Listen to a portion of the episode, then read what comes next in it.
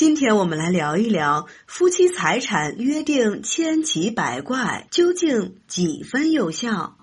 我国实行夫妻共同财产制、夫妻法定个人特有财产制、夫妻约定财产制。其中，夫妻约定财产是指夫妻以契约形式决定婚姻关系存续期间所得财产所有关系的夫妻财产制度。随着商品经济社会的不断发展，许多年轻夫妻都选择婚内或婚前约定财产所有。那么，夫妻财产约定签订过程中应当注意哪些问题呢？案例一：夫借妻款买房，约定房屋所有权。李某、邓某于二零一三年十一月登记结婚。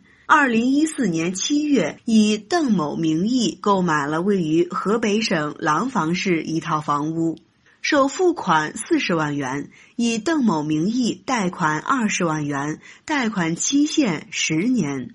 二零一四年十二月，李某、邓某签订了协议书，该协议载明邓某向李某借款二十八万元，此款为李某婚前所有。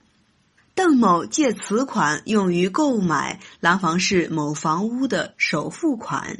邓某自二零一五年一月三十号起偿还借款，并按照商业贷款的等额利息进行按揭，分十年偿还，平均每月偿还李某三千元。廊坊房屋的产权归邓某个人所有，邓某负担房子一切债务。以后双方名下财产归各自所有，包括动产和不动产。子女抚养费由邓某负担等主要内容。后李某起诉要求离婚，分割夫妻共同财产。法院经审理后判决，位于廊坊市某房屋产权归被告邓某所有，房屋贷款由被告邓某偿还。被告邓某偿还原告李某借款二十八万元，偿还期限十年，即至二零二四年十二月止。自二零一五年一月份起，按月偿还借款本金及利息。被告邓某每月归还原告李某借款本金及利息三千元。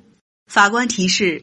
我国婚姻法第十九条规定，夫妻可以约定婚姻关系存续期间所得的财产以及婚前财产归各自所有、共同所有或者部分各自所有、部分共同所有。约定应当采取书面形式。二零一四年十二月，李某、邓某签订的协议属于婚姻。婚姻存续期间对财产的约定是双方真实的意思表示。该协议关于房屋归属、财产分割部分符合法律规定，双方均应按照协议履行。李某主张按照协议各自名下财产归各自所有，邓某给付借款的请求予以支持。本案中。邓某与李某的约定相当于约定二十八万元为李某个人财产，所购房产为邓某个人财产。李某与邓某发生婚内借贷关系，故认定协议符合我国婚姻法第十九条规定，予以认可。案例二：夫妻不离婚，要求按照约定分割财产。一九九六年十月，李某与王某结婚。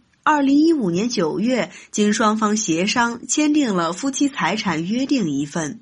约定婚后修建的二层楼房、购买的车辆归李某。后李某起诉，在不离婚的前提下，要求判决二层楼房和购买的车辆归其所有。后法院判决驳回李某诉讼请求。法官提示：夫妻可以约定婚姻关系存续期间所得的财产以及婚前财产归各自所有或部分各自所有、部分共同所有。约定应当采用书面形式。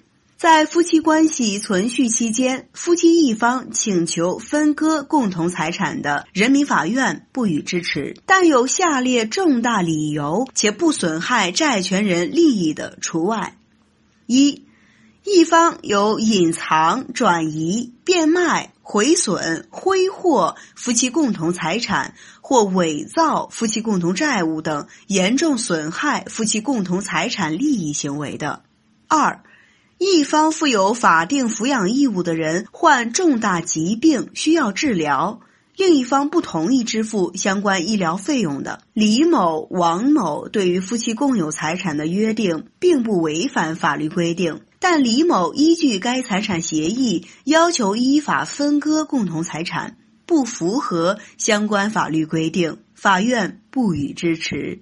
案例三：婚内约定抚养期离婚要求支付抚养费。原告刘某与被告杨某于二零零六年二月办理结婚登记手续。二零零六年九月，双方签署协议。杨某于二零零六年九月起，在与刘某的婚姻存续期间，每月向其支付两千元人民币生活费，直至两人婚姻结束为止。二零零八年九月，刘某起诉法院，要求离婚。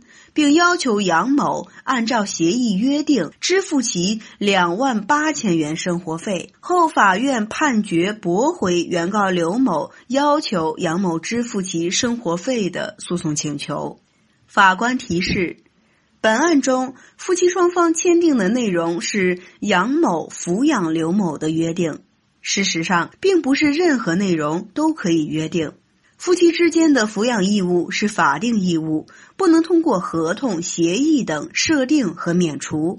此外，原告是否符合需被告抚养的条件，还需其他证据来证明。夫妻间可以约定的客体，仅仅为的财产所有权的归属。案中两千元生活费显然不是夫妻财产所有权归属的约定，因此不构成夫妻之间财产的约定。